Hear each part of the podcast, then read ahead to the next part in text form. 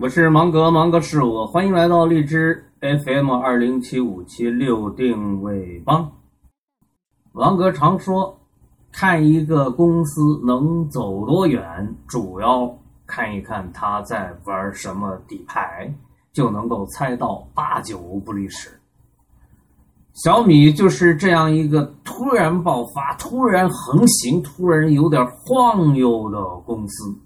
成也萧何，败也萧何。大家都说小米的基因里边营销最优，的确，在市场机会出现的时候，在抢点儿的时候，营销的优秀基因的确能够起到定天下的作用。小米的成功就证明了这一点。小米曾经是很优秀的，一度让人把它划到互联网企业里边，后来。而这个后来的情况的发展，使人们看到它不是一个特别能够创新的企业，甚至让人怀疑它是否具备一个互联网公司的基因。因为当他拿着流量大棒与创新团队杀价的时候，他没有那样的基因；因为当他拿着资金自以为是的叫嚣着所谓产业链投资的时候，他没有那样的基因。因为当他为了让自己的兄弟的企业起死回生的时候，他同样没有显示出足够优秀的互联网基因，所以不是小米怎么了，而是他本来就先天不足。芒哥说不能停了，停久了那就是一个坑。参与感是小米获得成功的一个法宝。或者说，它一度是小米社群的胶水粘合剂。是的，这没错。参与感是我国企业在向互联网进军的路上的一大收获。小米做了有益的探索，也因此取得了不小的成功。唯有文化能够胜任社群之和，但是文化要发展，参与感显然不能够承载小米公司更长远的使命的达成。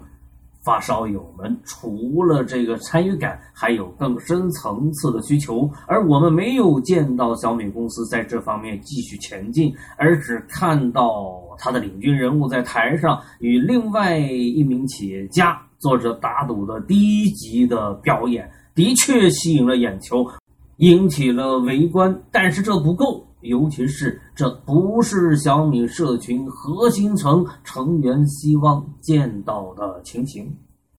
小米在参与感上停留的太久了，太久了，终于停出了一个坑，而把自己给陷进去了。参与感继续发展的话，也许会来到孤独感，这是一个更底层的代码，可以比参与感承载更大的梦想，承载那些更有野心的社群成员的梦想，不是吗？那些野兽可不是一般的发烧友。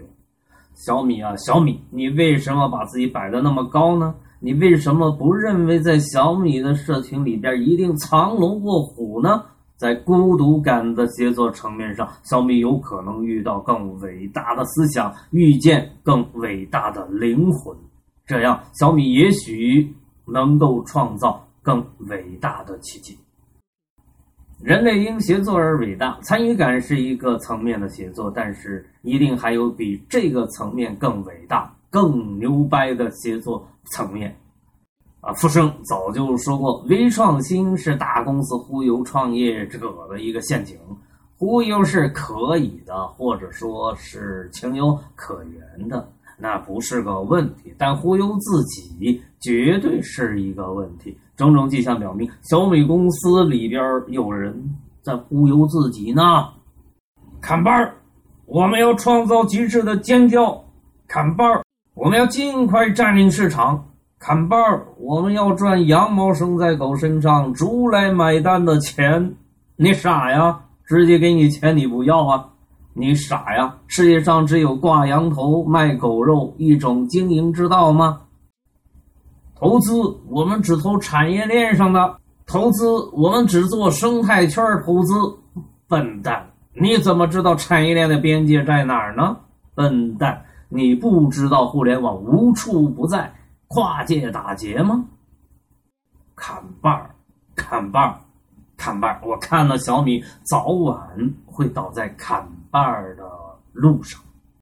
我所有的都在这儿了，你喜欢的尽管拿去点赞、吐槽、转发，那可是我的最爱。你可以给到我的哦，别那么小气嘛。